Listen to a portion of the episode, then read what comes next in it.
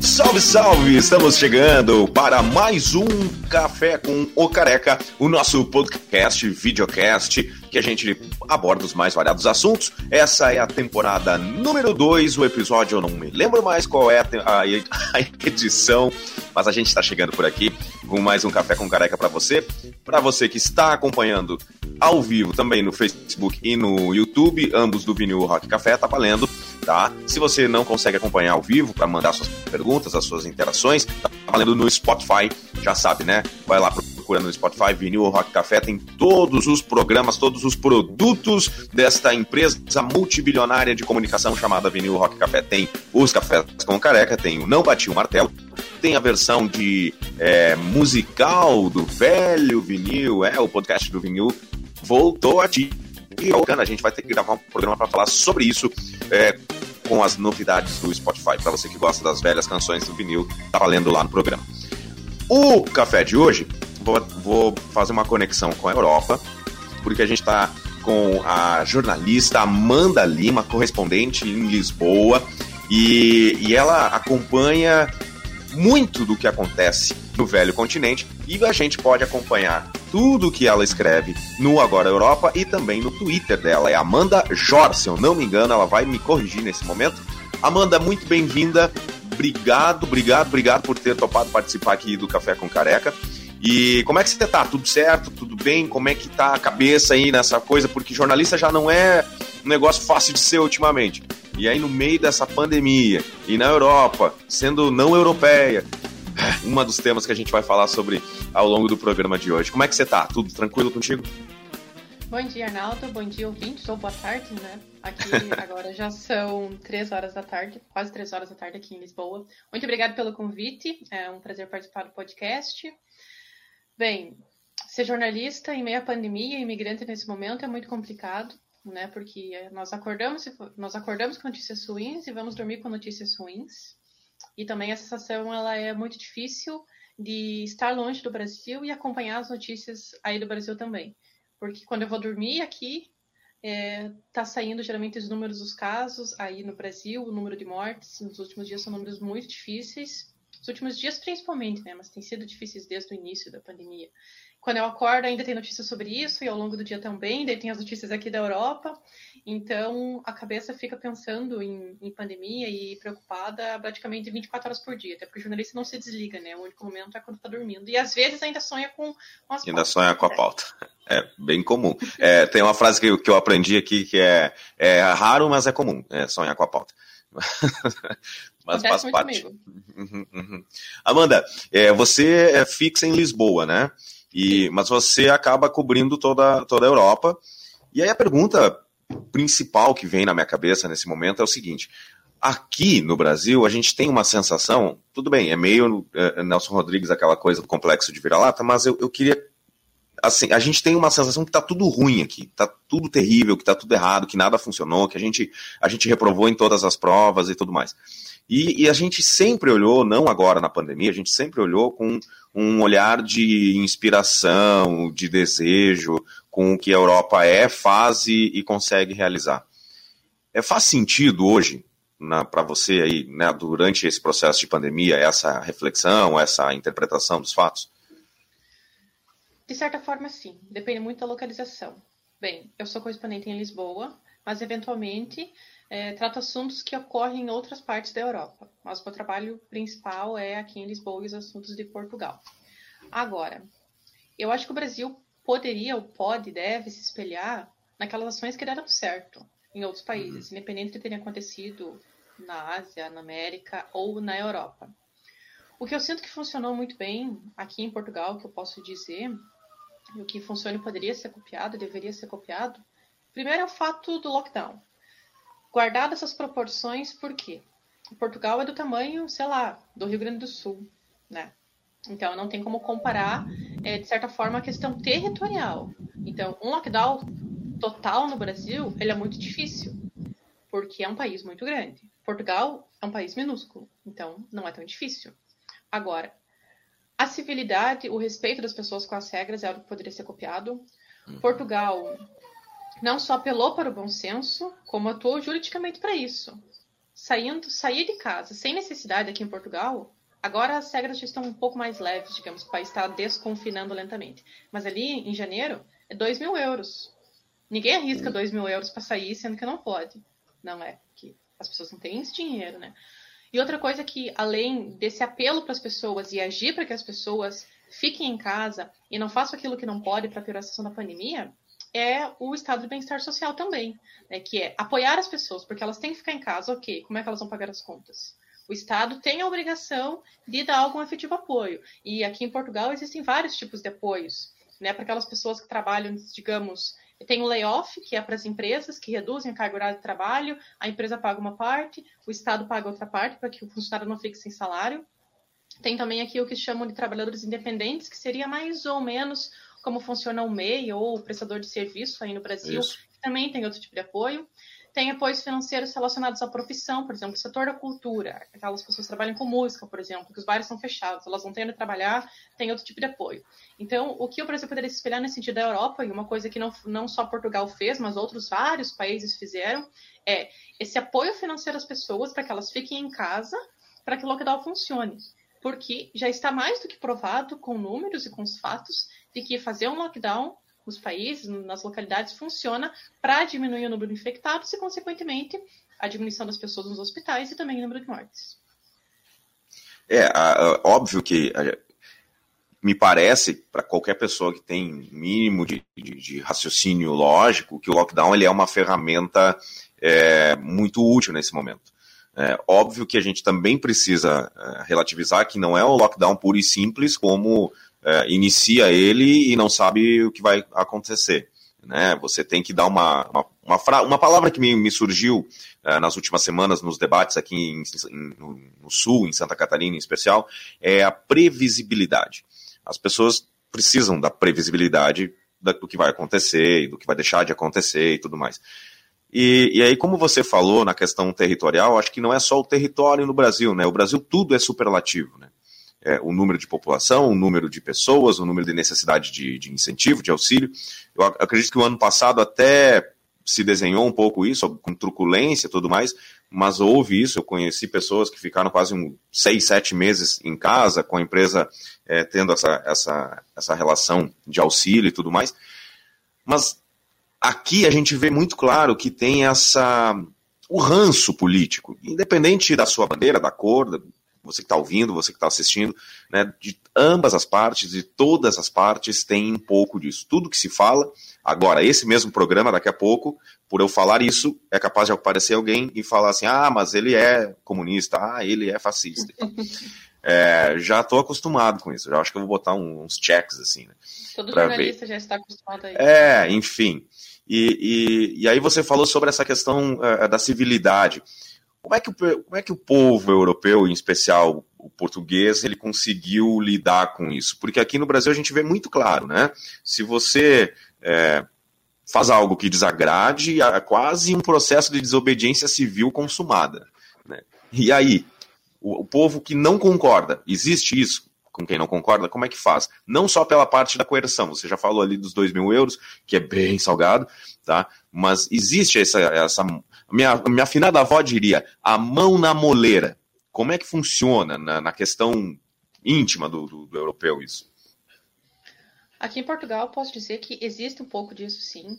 É, dados que foram, foram divulgados mostram que no primeiro confinamento que Portugal realizou no ano passado, quando iniciou a pandemia em março, a adesão das pessoas foi maior do que o segundo confinamento realizado iniciado em janeiro, apesar desse segundo confinamento agora ter, digamos assim, sido muito mais necessário, porque a situação aqui em Portugal estava muito pior do que quando começou a pandemia, né? Não tem nem como comparar os números daquela altura e de agora.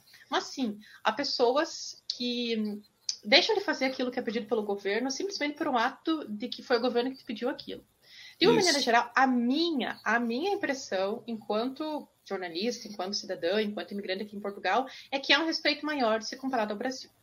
Uhum. Agora,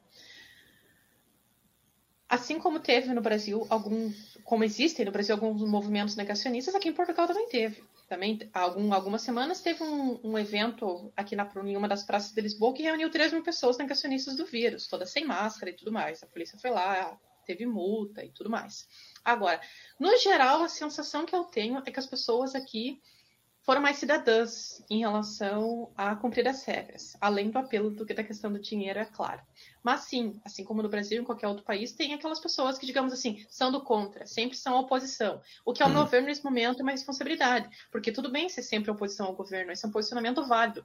No entanto, quando se trata de saúde pública, quando se trata de vidas que estão em jogo, não é porque o governo A ou B me mandou fazer aquilo que eu vou ter de fazer por um ato de rebeldia aquilo é para o meu bem, e mais aquilo ser para o meu bem, é para o bem das pessoas. Ao meu ver, falta muito senso de humanidade nesse momento. Quando eu digo nesse momento, eu digo na pandemia. Porque uhum. O meu ato de rebeldia, de ir para a rua ou de fazer alguma coisa que eu não posso, pode colocar em risco outras pessoas, pode colocar em risco pessoas mais vulneráveis, idosos, crianças. Isso pode desestabilizar tudo. Pessoas que não têm, é, não têm vaga no hospital, porque muita gente internada por causa da pandemia.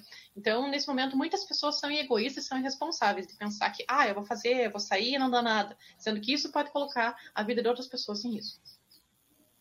Amanda, eu vou fazer um, uma, uma regressão aqui para poder chegar lá na frente.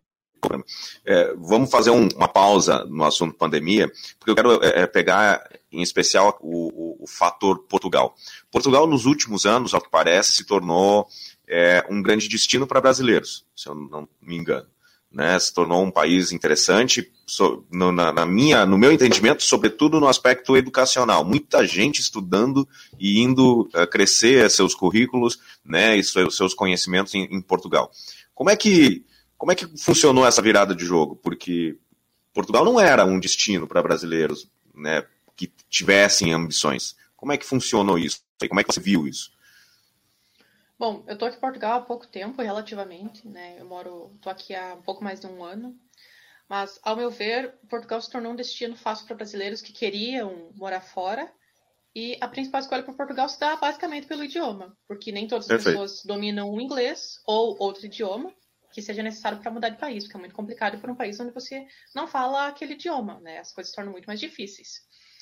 Ao mesmo tempo, além do fator idioma, que, ao meu ver, é o fator fundamental que leva muitos brasileiros a saírem do Brasil e morar aqui, há um tempo atrás era sim a demanda de emprego e a facilidade para a certa facilidade para entrar no país. Porque veja bem, antes da pandemia, as possibilidades no Brasil eram pedir um visto de trabalho ou um visto de estudo.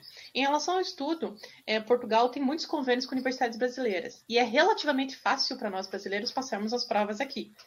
O que eu ouço e várias pessoas que estudam é que as provas são fáceis para nós, né? Vamos uhum. falar isso com, com, é, com nenhuma modéstia, né? Nós nos damos bem para concorrer com os portugueses, com outros europeus e conseguir, conseguir vagas em universidades aqui. É um processo, não é difícil de passar, mas é um processo burocrático. Resolvendo uhum. a burocracia, está tranquilo. Então, esse é um dos pontos que leva muitos estudantes a escolherem Portugal. Aí também é aliado àquela questão do idioma. Em relação a entrar para trabalhar aqui em Portugal, o, o caminho que muitas pessoas fazem e faziam antes da pandemia, que era permitido, era entrar no país com visto de turista, porque não precisa de um, de um, visto prévio, né? Você pode simplesmente chegar aqui com uma passagem, dizer que vai ficar aqui um tempo, desde que você tenha algum conhecido, comprova para o governo que você tem, um, por exemplo, um, uma reserva num hotel, assim. Havia casos de deportação, sim, mas muito pouco. Então era relativamente fácil entrar no país. Depois, você depois se destaque no território, você tem 90 dias para correr atrás da papelada e se regularizar. Aí que é um caminho difícil, porque aí você leva mais ou menos dois anos para conseguir essa documentação. Uhum. É, existem mais ou menos 500 mil pessoas que estão esperando isso nesse momento, que estão no meio desse processo, né, entre iniciar o processo, esperar a entrevista. Agora, com a pandemia, está tudo parado. Né? Eu já fiz várias reportagens sobre isso. Tem pessoas que estão aqui em Portugal há mais de dois anos esperando para a entrevista, que é a etapa final, onde você vai lá na imigração, eles te entrevistam, perguntam o que é que você faz aqui, você comprova que você tem trabalho, que você tem dinheiro, que você pode se manter. Aí eles te dão um cartão que se chama autorização de residência, e aí você pode morar aqui tranquilamente, pode concorrer a todas as vagas de emprego, né? Porque tem algumas que são uhum. exclusivas para quem tem esse documento né? Então, entrar no país antes da pandemia não era difícil, né? Então, para os brasileiros. E aí, depois estar aqui, correr atrás dessa documentação e conseguir emprego. Agora, a pandemia mudou tudo. Principalmente em relação a ter emprego. É, Portugal tem atualmente mais de 400 mil pessoas desempregadas oficialmente, sem contar aquelas que não estão oficialmente desempregadas, Nossa. aqueles brasileiros que estão nesse meio tempo entre conseguir esse documento para conseguir trabalhar, estão esperando, elas não estão legais, né? elas estão, aqui chamam de irregular, mas é porque você ainda não tem autorização. Então, existem literalmente milhares de pessoas que estão desempregadas nesse momento, sejam brasileiros ou não, mas também existem estudos que mostram que os imigrantes ficam mais vulneráveis nesse momento, muitos deles por não ter documentação, aí não, alguns não conseguem, não conseguem acessos aos programas que o governo oferece, ou os, os imigrantes são os primeiros a serem mandados embora. Né? Os dois lockdowns foram muito severos para os setores que empregam muitos imigrantes, como o setor dos restaurantes, dos hotéis, dos bares. Ficou tudo fechado muitos meses, tem coisas que ainda estão fechadas. Então, isso impactou diretamente. Então, ao meu ver, Portugal foi um destino bom há um tempo atrás, antes da pandemia. Uhum. Agora é um fato que a pandemia mudou tudo. Totalmente. É, inclusive, inclusive tem uma análise que, que você publicou é, muito boa ali no agoraeuropa.com que faz um, um apanhado bem, bem interessante sobre isso que você, você trouxe na sua fala agora.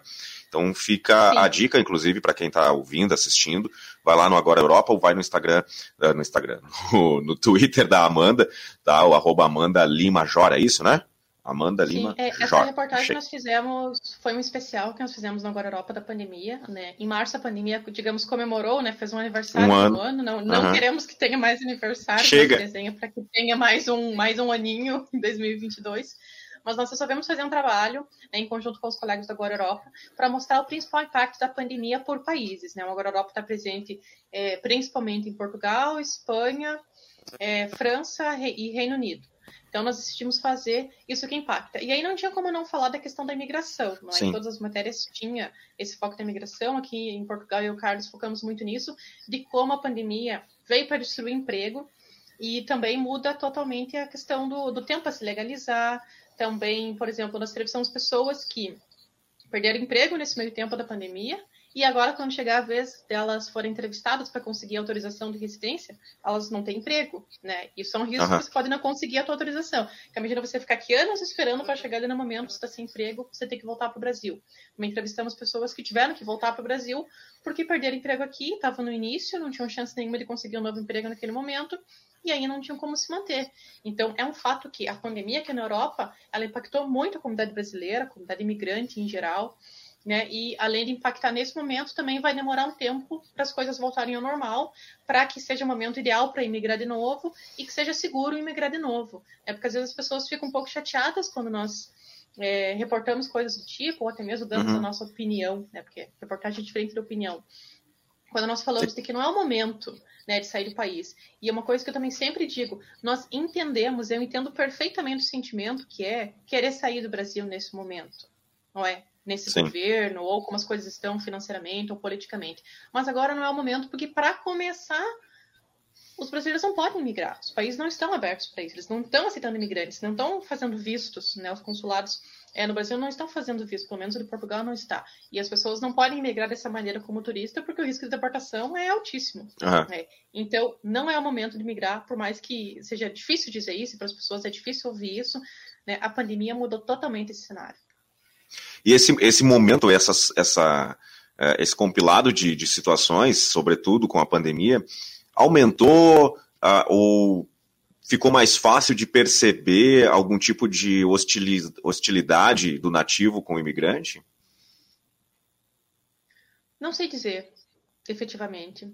Né? Porque assim, o que Portugal tentou fazer, o governo fez, foi é, dar acesso a todas as pessoas em relação ao em relação à saúde, por exemplo. Uma uhum. pessoa que esteja mesmo ilegal ou irregular aqui em Portugal, se ela chegar no hospital e precisar de um atendimento, ela tem, né? Ela vai okay. ter isso, é assegurado né, que foi uma atitude do governo em, digamos, dar uma regularização temporária para todas as pessoas que ingressaram no país ano passado e ficaram com, com o processo parado ou nem conseguiram dar entrada porque os serviços públicos fecharam. Né?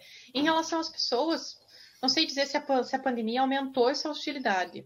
Né? O fato que a, o que a pandemia aumentou foram as dificuldades que a comunidade imigrante passa. Né? Não só muitas a depender de doações, a depender de, de fila de distribuição de alimentos, não é? Mas como em todos os países, existem aquelas pessoas que são naturalmente xenófobas e que não gostam de imigrantes, e também Sim. tem muitas pessoas que são totalmente acolhedoras e que ajudam as pessoas, independente delas, né, ajudam as pessoas sendo elas imigrantes ou sendo elas pessoas nacionais daquele país. Então, aqui em Portugal existem as duas situações. Existem aqueles, inclusive dentro de alguns partidos, que são xenófobos, existem tentativas, e, inclusive, de mudar a lei para tentar prejudicar os imigrantes, mas também existem muitas iniciativas boas e muitas pessoas que ajudam a comunidade imigrante aqui em Portugal. Ah, então, então, assim, aquela ideia, aquela tese que a gente tem a partir do estereótipo, é, é, ela é desconstruída, né? Então, assim, existem as duas coisas, assim como aqui. A gente finge no Brasil que nós somos, recebemos todo mundo muito bem, sorrindo e abraçando, mas a gente sabe que, na verdade, não é assim, né?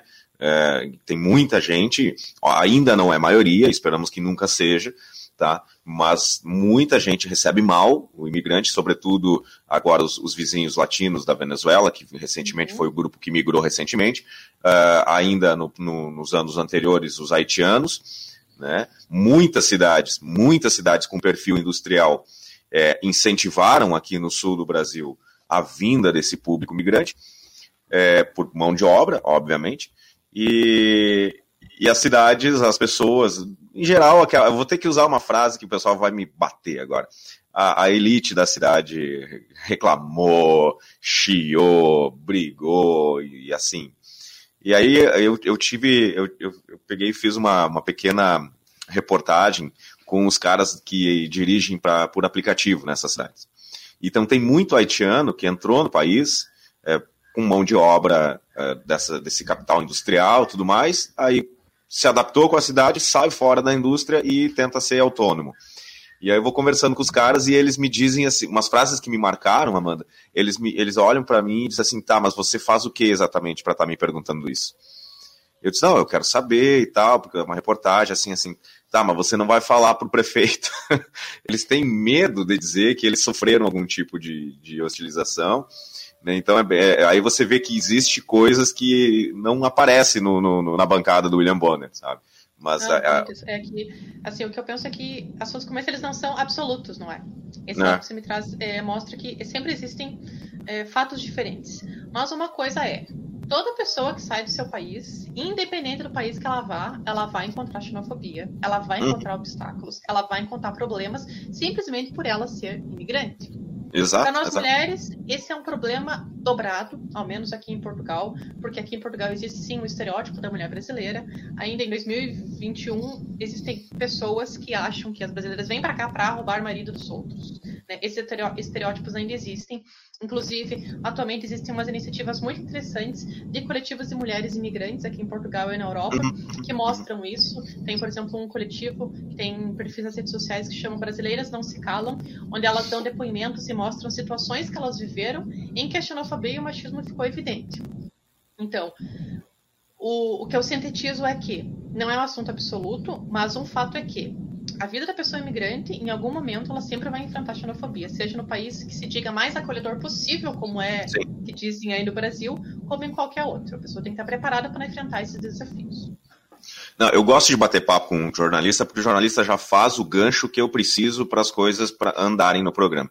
É exatamente, você citou o que eu queria abordar com, com você aí, que é essa questão do, do, do feminismo, da importância dessa evolução como pensamento, né? Mais do que pensamento, como ações. E, então, assim, é, é, feminismo, machismo são coisas que, que andam a, a, par uma da outra, mas eu, eu acho que você tem muito mais é, é, é capilaridade para falar sobre isso, por isso que eu vou te perguntar. Como é que é esse momento desse assunto, dessas situações, dessas necessárias ações na Europa? Porque aqui no Brasil, é, embora eu tenha visto algumas ações interessantes, mas elas ainda são muito isoladas por pequenos coletivos, são poucas pessoas que, é, com certo prestígio social, que bancam essa pauta. Na Europa, como é que é? Principalmente aí em Portugal, você falou agora das brasileiras, mas as europeias também têm esse pensamento? É muito difícil? Há um movimento mais uníssono? É, a questão do machismo do, do homem europeu, como que funciona? É, é, é pior do que aqui? Como é que você analisa isso? Bem, vamos por partes. Em relação a, as ações é uma coisa que eu não vou romantizar isso, veja bem, não, não vou romantizar. Mas o fato é que nós mulheres somos fortes e nos unimos. Em qualquer, em qualquer situação, nós sempre vamos uhum. buscar apoio e sempre vamos dar um jeito de resolver. Aqui em Portugal eu vejo muito isso entre as mulheres imigrantes. Aqui em Portugal não só, na Europa. Existem muito, muita união das mulheres, principalmente entre nós mulheres imigrantes, para tentar ajudar umas às outras. Também no ano passado nós fizemos na Agora Europa uma, uma série especial sobre como a mulher imigrante enfrenta os, os problemas de violência aqui na Europa. E nós destacamos vários coletivos, várias iniciativas é, voluntárias de mulheres que se unem para ajudar umas às outras. Então, atualmente, até pela comunidade imigrante ser muito grande aqui na Europa, existem muitas iniciativas voluntárias de mulheres, cada uma ajuda, ajuda da sua maneira, para tentar superar esses problemas. Então, essas são iniciativas, digamos, voluntárias e coletivas das mulheres. E que não seriam necessárias se o mundo não fosse machista, evidentemente. Né? Não seria necessário nós mulheres nos unir e pensar, nossa, aquela nossa colega ali, imigrante, está tá vivendo abusos em casa, vamos procurar um lugar para ela ficar temporariamente. Não seria necessário ter que fazer esse tipo de coisa se a situação da violência não existe. Então, o principal problema é existir a violência, a violência machista a violência dos homens contra as mulheres. Esse é um ponto.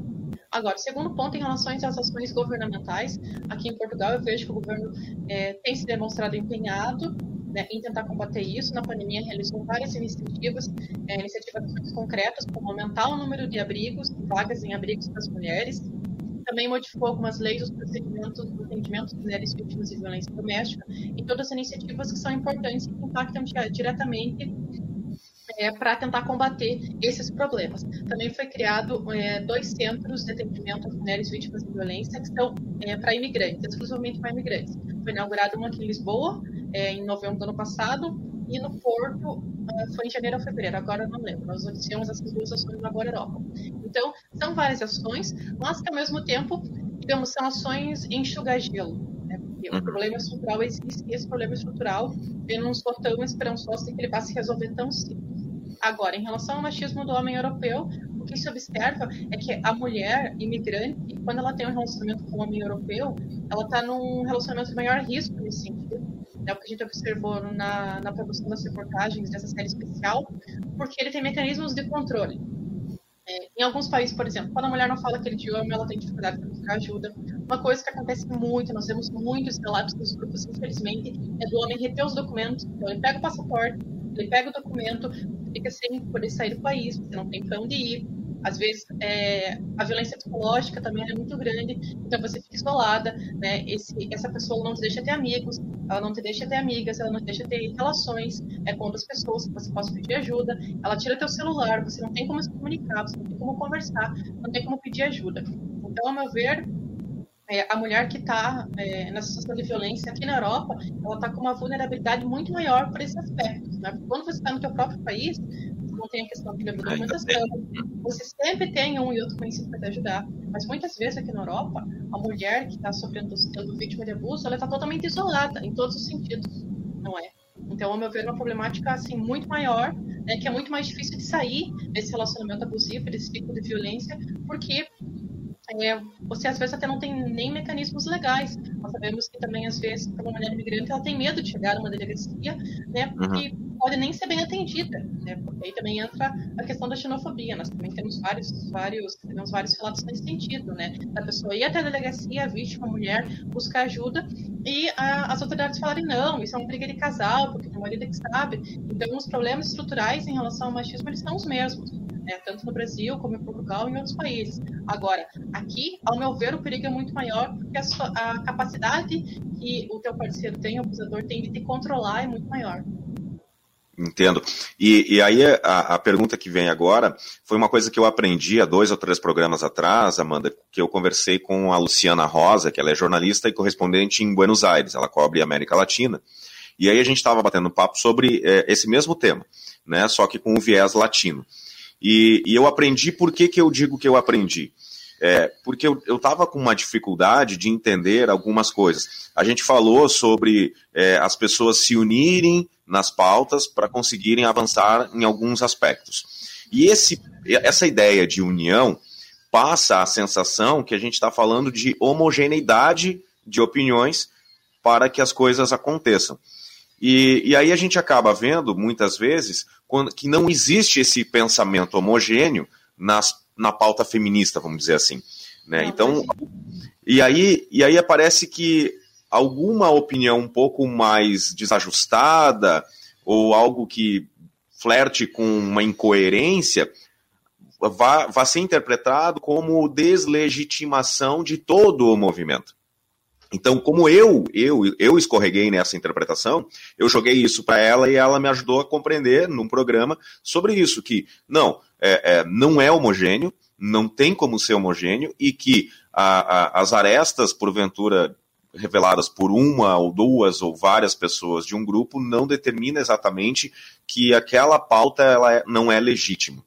E aí, só para contextualizar, para você entender como é que eu cheguei nesse processo todo, é que a, a gente estava debatendo sobre, é, na, aqui no Brasil, sobre fechamento das escolas né, e abertura do, do, do, das empresas. E aí ficou aquele dilema: o que fazer com as crianças se a mãe ou os pais que trabalham não têm o que fazer com aquela criança?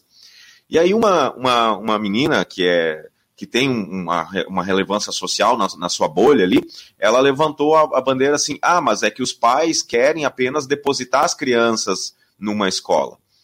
Eles não se preocupam em ser pais. E, e aí a gente foi atrás para saber, tá, mas por, baseado em que, que ela está argumentando isso? E aí as posições dela eram muito fortes na questão da pauta feminista, né, da pauta é, homoafetiva e tudo mais. Eu disse, Tá, mas para aí, até, até um segundo atrás dessa expressão, é, essa pessoa podia estar tá angariando a, a, a, o braço e, e, bandeiras de pessoas que não são necessariamente do movimento ou da pauta feminista que devem abraçar ela. Então, vou tentar melhorar. Eu poderia uh, estar junto com ela nessa pauta, e como de fato eu me sinto às vezes é, sempre defendendo isso e lutando por isso. Até ontem postei no meu Instagram, e eu vou fazer uma, uma brecha aqui porque para trocar de audiência. A minha filha ela faz balé e faz taekwondo. E, e aí eu, eu falei para ela, disse assim, botei as duas fotinhas dela e falei assim, olha, filha, você faz balé, você faz luta, e o que importa é você fazer o que te faz feliz. Você pode ser o que quiser, e essa regra vale para você e para todas as suas amigas. E aí ela ficou assim, reproduzindo aquela frase e tal. Então, assim, quando eu vejo, e aí esse é o meu aprendizado, que é, é, uma pessoa tem uma pauta muito específica e precisa, a gente precisa debater mais esse assunto e, de, e precisa trazer mais gente para dentro da, da, da pauta, é, eu, eu ficava com dificuldade para entender quando você tinha um, um, comentário, uma posição mais aguda é, e, de certa forma, incoerente. Essa era a minha leitura desse, desse fato. E aí a Luciana me trouxe um, um, uma outra versão disso que, cara, é, não precisa deixar de apoiar o movimento ou a pauta porque uma pessoa teve uma, uma opinião é, é, contraditória ou incoerente, e, e, ela não deixa de ser feminista por isso, ela não deixa de ser é, é uma agente anti-homofóbica por isso. Né? E, e aí eu, eu entendi como assim, a gente precisa melhorar a nossa humanidade e a nossa empatia. Como é que você vê isso aí? Eu vejo como um problema da internet. Sabe por quê? Porque na internet a opinião é absoluta. Agora, se eu não concordo com uma pequena coisa do movimento feminista, aí uhum. eu não posso mais ser feminista. Entendeu? Então, eu acho que esse é um problema da dinâmica das redes sociais, da discussão das redes sociais, onde o diálogo ele ficou um diálogo muito mais, digamos assim, curto, digamos, pensando no Twitter, você tem poucos caracteres para expor a tua opinião, uhum. certo? Então, é, às vezes, é, tentar demonstrar uma opinião absoluta sobre um assunto naquele curto espaço é o que torna a dificuldade da comunicação. Então, Embora seja tentador, movimento... né? Exato. Então, dentro do movimento feminista, existem várias pautas que são de discordância, mas ao mesmo tempo eu vejo que algumas pautas você não tem como concordar, não tem como discordar, como ter visões diferentes. Como é que você vai discordar da pauta dos feminicídios e da violência? Não tem opinião nesse assunto. Nós somos contra. Isso é absoluto. É. Exato. Em relação a esse assunto, foi muito debatido aqui na Europa sobre o que fazer com as crianças. Bom, que aqui eu vou reportar o que acontece, porque eu não sou mãe, nem pretendo ser, então não é meu lugar de fala. Aqui em Portugal, o que aconteceu? O governo fez um esforço para que as mães, principalmente as mães que são mães solteiras, são mães solo, que cuidam sozinhas dos seus filhos, tiveram a opção, é, agora nesse último lockdown, de receber 100% do salário e ficar em casa cuidando das crianças porque não tinha escola. Então, essa foi uma opção dada pelo governo. Tão só para as mães solo ou para as mães que dividem o cuidado com o seu parceiro. Aqueles pais, aquelas mães, é, digamos que que têm um parceiro em casa que podem dividir, elas têm direito a receber 100% do salário, desde que elas assinem um termo de que o parceiro vai ajudar. Então, ao mesmo tempo, é uma medida que foca nas mães, que são mais sobrecarregadas, mas que, ao mesmo tempo, estimula que o, que o homem ajude no cuidar das crianças. Entende? Então, isso foi o que Portugal fez. Então, e no lockdown passado também, ofereceu esse, esse abono, um subsídio, para as mães que não podem trabalhar, né, porque as crianças estavam sem escola, com as escolas fechadas e não tinham o que fazer. Ao mesmo tempo, eu entendo muitas mães que querem que as escolas se abram, porque elas precisam de um pouco de tempo para elas ou para trabalhar. Porque eu, apesar de não ser mãe, eu entendo perfeitamente a dificuldade de uma mãe que é trabalhar em casa, né, o, o home office ou teletrabalho, como chama aqui, com uma ou duas crianças para dar atenção e você se virar sozinha. Então, eu jamais julgaria uma mãe que esteja, estivesse desesperadas pelo retorno das aulas, pelo retorno das escolas, para que durante algumas horas a criança estivesse em um ambiente seguro e educativo e ela tivesse algumas horas para ela, seja para fazer o que for, seja para ter lazer, ou seja para poder trabalhar um pouco mais descansado. E eu vejo que esse é um dos temas que também, não vou dizer que divide o movimento feminista, mas que existem várias opiniões dentro dele, porque algumas pessoas sim pensam, ah, as mães querem se livrar dos filhos. Mas é muito cômodo para uma pessoa que não tem filhos falar isso. É muito cômodo para uma pessoa que está que não tem essa, essa sobrecarga de trabalho mental, digamos, de ter uma família, um relacionamento, criança, trabalho, escola, se sabe, sem aula. Então, para mim seria muito cômodo falar, sendo que eu não vivo esse tipo de situação. Então, ao mesmo tempo que há o problema da dinâmica da discussão, também há a questão de se colocar, é uma, é uma questão básica e muito antiga da humanidade, de se colocar no lugar do outro. Então, eu não vou criticar as mães que querem que a escola reabra para que elas tenham um pouco de tempo para elas, né? Eu não vou criticar porque não é o que eu vivo. E eu sou perfeitamente capaz de entender que elas querem que as crianças estejam num ambiente seguro, né, naquele momento de aprendizagem e que elas não estejam tão sobrecarregadas em casa. E que também é um problema que não seria tão grave se as mulheres que têm namorados ou companheiros ou maridos pudessem contar com eles por uma divisão mais justa do trabalho doméstico. É, aí já entra até numa outra questão, né, é, que é, é, obrigação social e não é nem, nem feminismo, nem machismo. Se você é pai e você não participa, meu filho volta e traz casas. Me desculpa, eu, Mas é muito eu, comum, né? É, não, é, é, o mais comum. É, é o mais regra, comum. né? Porque o que eu vejo é. das, das, meninas, das mulheres que são, que têm relacionamento e que têm filhos, a é. regra é que o parceiro não ajude, né? Não que o é, parceiro ajude. Infelizmente é Mas assim. por isso que eu digo, volte, volte três casas. Você errou. Você errou na, na, na sua trajetória da vida. E, mas assim, isso, isso tem uma frase que eu, que, eu, que eu gosto que diz assim: se essa dor não dói em mim, eu não posso julgar. Né? E vale não só para pra, as mulheres, não vale para o feminismo, vale para o machismo, vale para o racismo. Né? E, eu, e, a gente tem, tem. Aqui no Brasil está é, muito comum o termo mimimi, né? É, não sei qual termo adequado aí em Portugal, mas assim, ah, tem muito mimimi. Eu disse, cara, não dói em mim não, e a pessoa tá mal por isso, eu, é, a única coisa que eu posso fazer nesse momento que a pessoa está mal por algo que é, flerta com racismo, flerta com machismo, é, flerta com homofobia, e eu não tenho essa dor, é estender o braço, dar um abraço na pessoa, agora não pode dar um abraço, mas pelo menos sentar do lado ali, tentar ajudar, tentar entender e tentar defender naquele momento o que está acontecendo. É, e não ficar julgando. Isso é o que eu entendi desse processo todo.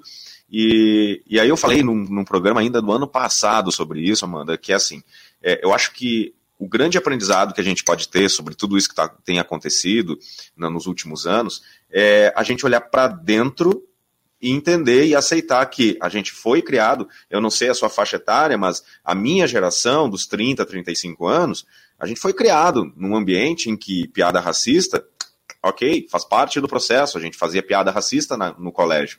Só que hoje não faz mais sentido. A gente tem que entender que a minha família foi, foi é, é, é normatizou, né? ela naturalizou isso e eu fui criado nesse ambiente.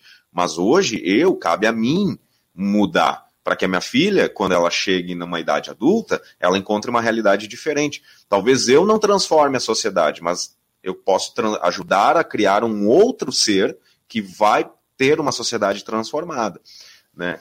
Então, se não dá, aqui o episódio mais recente, não sei se você chegou a acompanhar no Big Brother Brasil, né, da TV Globo, foi o fato de um, cantor sertanejo comparar a peruca de, de, de Homens das Cavernas, o Black Power de um outro participante. E aí isso gerou um, um transtorno gigante, o, o menino que foi ofendido, ele chorou ao vivo e tal. E assim, obviamente que essa dor não dói em mim, eu não sou preto e nem cabelo tenho, mas eu preciso entender que se aquilo ali fez mal para aquele moleque, para aquele menino, eu tenho que abraçá-lo nesse momento e entender. Não é, eu não posso julgar como mimimi. Eu não tenho esse direito de dizer que é mimimi. Só que isso foi um episódio em um programa, em uma emissora, e a gente vê, a gente sabe que isso acontece o tempo todo e às vezes nem é expressado da, né, de forma oral. Às vezes acontecem de uma maneira muito discreta e quem sente sabe o que sente. Aí a gente está indo para o finalzinho aqui do programa, mas eu preciso te, te perguntar sobre racismo na Europa. Com os últimos eventos, e aí é óbvio que a gente vai ter o marco aí George Floyd para frente, né? Como é, que, como é que pegou esse tema aí na Europa, Amanda? Foram realizados muitos protestos, inclusive o protesto foi criticado porque era numa altura em que teoricamente não se poderiam realizar grandes manifestações, mas aqui em Lisboa foram, uh, Lisboa e outras cidades de Portugal foram realizadas manifestações antirracistas, não só naquele momento e outras também. Inclusive hoje Portugal disponibilizou no site oficial um documento chamado Plano de Combate à Discriminação e Racismo, em que as pessoas podem ler e podem opinar o que elas querem que mude. Então, é uma consulta pública a um plano de discriminação e racismo, onde elas podem dar a sua opinião, e depois esse plano é, vai ser revisado, pode acatar por sugestões ou não, e depois será colocado em prática. Inclusive, é, prevê um acesso mais facilitado nas universidades para pessoas é, de outra etnia ou cor da pele, ou que vivam em regiões, digamos, mais precarizadas. Então, é, existem iniciativas, digamos, oficiais, governamentais também, para tentar combater, mas nós sabemos que é um problema sistêmico e que existe em todos os países. Ah, show. Amanda, é, vou encaminhando para o final aqui, eu teria mais perguntas para te fazer, mas enfim. É, meio momento Raul Gil, assim. É, o que, que, o que, que seria a tua pauta dos sonhos? Minha pauta dos sonhos atualmente cobrir o fenômeno das migrações no Oriente Médio. Migrações no Oriente Médio. do Oriente Médio com a Europa. E o que. Ah, tomara, tomara. É, o que, que te empolga, o que, que te, te emociona no jornalismo? A capacidade do jornalismo, mesmo de uma maneira pequena, ajudar as pessoas a transformar a vida delas. E o que que te faz pensar em desistir do jornalismo? Nada. Nunca pensei, nem pretendo. Show, show. É... Uma saudade. Tempos pré-pandemia. Tempos sem pandemia. Sem pandemia. É, uma visão. que não ia morrer milhares de pessoas por dia por pandemia e enfim, esse tipo de coisa. O mundo como e... ele era antes do coronavírus. Né, nunca, nunca a gente pensou que pudesse ter tanta saudade de, de um tempo recente, né? É, que doido. E uma visão de futuro para você, para a profissão, para o mundo, para que você, para as coisas que você gosta. Para o jornalismo, vida longa. Para o mundo também. Amanda, muitíssimo obrigado por participar aqui do Café com Careca. Tá? Foi muito legal aí. Você emprestou esse, quase essa hora aí para a gente bater um papo. E para quem quer continuar acompanhando o trabalho da Amanda lá em Lisboa e correspondendo sobre as coisas que acontecem no velho continente, vai lá no Twitter, né? O Amanda Lima Jor, e também no Agora Europa, volta e meia, tem muita coisa sua ali. Né? Mais algum canal que eu esqueci? Esses dois já. Não.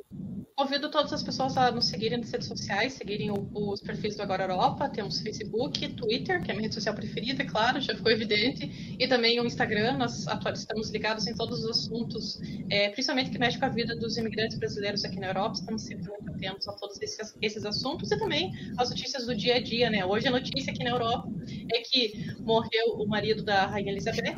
Verdade, esqueci de mencionar isso fez a reportagem, já está no site da Agora Europa. Então, convidamos a todos, convido a todos para que nos sigam nas redes sociais e acompanhem e apoiem o jornalismo independente, né? Que somos todos nós jornalistas, imigrantes aqui na Europa, tentando manter as pessoas bem informadas, um veículo confiável, né? Em época de fake news, as pessoas realmente precisam, ainda mais em época de pandemia, as pessoas precisam de um veículo, é, de um site de notícias, né, que seja confiável para ajudá-las a tomar suas decisões e a saber o que está acontecendo no mundo. Verdade, verdade. Amanda, mais uma vez, obrigado. E para você que acompanhou ao vivo aqui no YouTube e também no Facebook, chegou até o final do programa, muito carinho, muita honra em ter você até aqui. Nesse momento, a partir dos próximos minutos, esse programa fica disponível em áudio no Spotify e outras cinco plataformas de streaming de áudio, que eu não sei quais são, porque eu nunca memorizei, tá? Mas importa que tá lá no Spotify, você pode curtir durante o seu yoga matinal, ou a sua esteira, ou enquanto você está dentro do carro de aplicativo, pode ouvir este podcast. Gente, um grande abraço, até a próxima edição do Café com Careca. Amanda, valeu! Muito obrigado a todos. Tchau, tchau.